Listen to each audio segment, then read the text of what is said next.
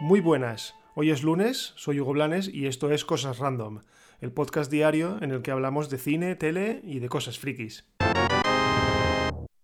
El pasado 29 de febrero está marcado en rojo en el calendario de DC, y no solo porque sea un día bisiesto, es el cumpleaños de Galel, el cumpleaños del hijo de Krypton, el, el cumpleaños del hombre de acero, como queráis.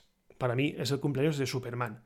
La verdad es que nunca ha sido mi superhéroe favorito. De hecho, lo consideraba, no sé, demasiado poderoso, demasiado Dios. No sé, algo así como que nadie podía hacerle daño y por eso me, resultaba un poco aburrido. No era como Batman, que no, no es como Batman, que está siempre atormentado. No, Superman es todopoderoso, Superman es super guay, y no sé, aún así, no he faltado a la cita nunca en ninguna de sus películas, eh, desde las de Christopher Reeve, que me parecen maravillosas las dos primeras, las dos segundas, o sea, la tercera y la cuarta son de risa. El reboot que intentó Brian Singer, la verdad es que mejor olvidarlo.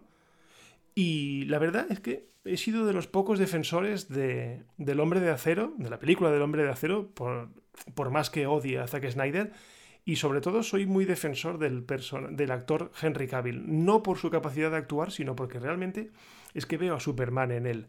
Y además, eh, según una buena amiga mía, es el mojabragas oficial del universo DC. Y vamos con un rumor que desde hace días viene sonando con fuerza, y es que Marvel y Disney están buscando una actriz para interpretar a Jennifer Walters. Y diréis, ¿quién es Jennifer Walters? Pues nada más y nada menos que She-Hulk, o Hulka, como, decíamos aquí en España. Básicamente es la versión en chica de Hulk, igualmente verde, pero en lugar de ser científica es abogada. Pues bien, resulta que Disney está barajando a la actriz Alison Brie para interpretarla. ¿Y quién es Alison Brie? Pues básicamente eh, una actriz a la que muchos conocemos por su papel de esposa de Pete Campbell en Mad Men o por ser la protagonista de Glow, una serie de luchadoras que emite actualmente Netflix. Me parece una lección fantástica, ya que es un personaje que teóricamente tiene largo recorrido, ya que todas las series de Marvel que están dentro de Disney Plus estarán íntimamente o muy metidas dentro del universo cinematográfico de Marvel. Vamos, que si no sale en una peli de manera inmediata, tarde o temprano la veremos dentro de alguna película. Y ahora comentaros que ayer, 1 de marzo, llegó a Netflix la segunda remesa de películas del estudio Ghibli, Acordaos que el 1 de febrero llegaron, entre otras, Porco Rosso y Mi vecino Totoro. Pues bien, ayer 1 de marzo llegaron a Netflix eh, películas como La princesa Mononoke, El viaje de Chihiro o Nausicaa del Valle del Viento. Unas películas que para mí son joyas de la animación japonesa y que, joder, es que no pasan los años. Ya os digo, yo con El viaje de Chihiro es que no puedo, es que me encanta esa película. En serio, si no las habéis visto, eh, tirad a verlas porque es que ya os digo que son chulísimas.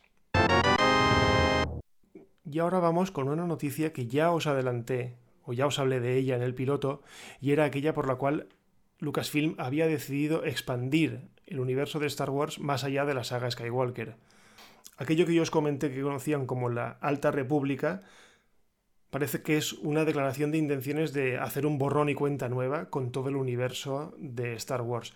Y es que tras terminar la saga Skywalker, yo creo que Lucasfilm se ha quitado de encima esa losa de tener que conectarlo todo, de tener a los fancistas o a los mega fans, aquellos que hacen daño de verdad a la saga, viendo a ver si es que eso se conectaba con lo otro o es que este es demasiado joven para salir. Bien, ahora han cogido, han dicho, nos vamos 200 años para atrás, prácticamente no hay nadie, imagino que estará Yoda por ahí porque tiene 900 años, por lo tanto, imagino que estará. Pero lo mejor de todo es que pueden desarrollar, no me gusta decirlo mucho, pero pueden desarrollar una especie de universo cinematográfico como el de Marvel, en el que, bueno, pueden ir construyendo pequeñas piezas para luego juntarlas y petarlo como lo ha hecho Marvel.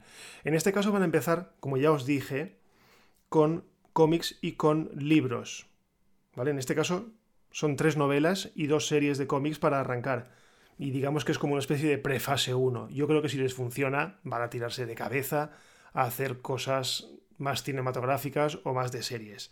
Así que yo tengo fe, yo tengo fe en que esta gente, una vez que se haya quitado la losa de, de George Lucas, yo creo que van a sacar cosas buenas. Porque si lo hacen la mitad de bien de lo que lo están haciendo con Marvel, yo compro. he dejado una cosa para el final, eh, tipo bonus track, porque voy a hablar de spoilers del ascenso de Skywalker. Así que si alguien no la ha visto todavía, pues, pues nada, que apague esto y nos vemos mañana. ¿Vale? ¿Ya habéis apagado? Venga. Pues voy con una noticia que ha salido hace poco y es que resulta que el 17 de marzo sale a la venta la novelización de El ascenso de Skywalker, la última película de Star Wars que hicieron y que si muchos de los que habéis visto opináis como yo, pues está llena de agujeros de guion. Bien, pues resulta que ahora en esta novela nos dicen una cosa que quedaba completamente a nuestra imaginación en la película y era de dónde narices venía el emperador Palpatín. ¿no? Si se había muerto, si cayó por aquel, por aquel foso tan grande en el, retorno, en el retorno del Jedi, ¿cómo puede ser que esté otra vez vivo? Bueno, pues ahora resulta que era un clon. Y a los viejos del lugar, a la gente que conocemos un poquito el universo expandido antiguo de Star Wars, ya conocíamos esa teoría o ya vimos una serie de historias que se basaban en que el mismo emperador había creado clones de sí mismo para seguir haciendo el mal. Pues por enésima vez, Disney ha recurrido al universo expandido antiguo, aquel que no era canon ya, aquel del que renegaban, para coger un acto e instaurarlo en lo que es el canon oficial. Con esto me vino un poco a la memoria lo que hicieron también con el almirante Thrawn, uno de los mejores personajes del universo expandido viejo, aquel que no es canon, y que incorporaron a la serie eh, de Star Wars Rebel digamos que lo metieron, cogieron al personaje y lo metieron un poco antes en el tiempo de como era en, la, en las antiguas novelas y en los antiguos cómics, pero bueno, un personaje que a la postre era fantástico, pues lo metieron dentro de la serie y la verdad es que quedó muy bien. Eso sí, me jode mucho eh, esta costumbre que está cogiendo Disney de hacernos depender demasiado de todo lo que rodea a las películas de Marvel. Porque ya lo hicieron en los últimos Jedi con algunas cosas que no entendimos y que luego dieron respuesta con novelas, ahora están haciendo exactamente lo mismo con el ascenso de Skywalker. Es decir, algo que no entendíamos de dónde salía, porque de repente en la tercera película tenemos al emperador, no hemos sabido nada de él y de repente ahora nos enteramos de que, de que, era, de que era un clon. No sé, no me gusta esta dirección de tener que depender de otras cosas para enterarnos viendo una película. No sé, es algo que, por ejemplo, con Marvel no están haciendo.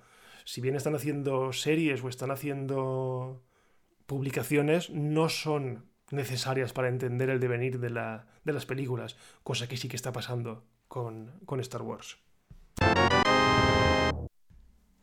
Bueno, y hasta aquí el episodio de hoy de Cosas Random.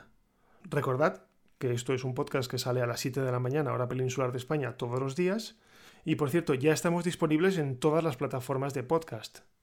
Así que nada, si os gusta y, os apetece, pues podéis dejar una reseña en vuestro cliente de, de podcast y si acaso pues alguna estrellita, porque la verdad es que nos ayudaría bastante. Nada, nos escuchemos mañana y adiós.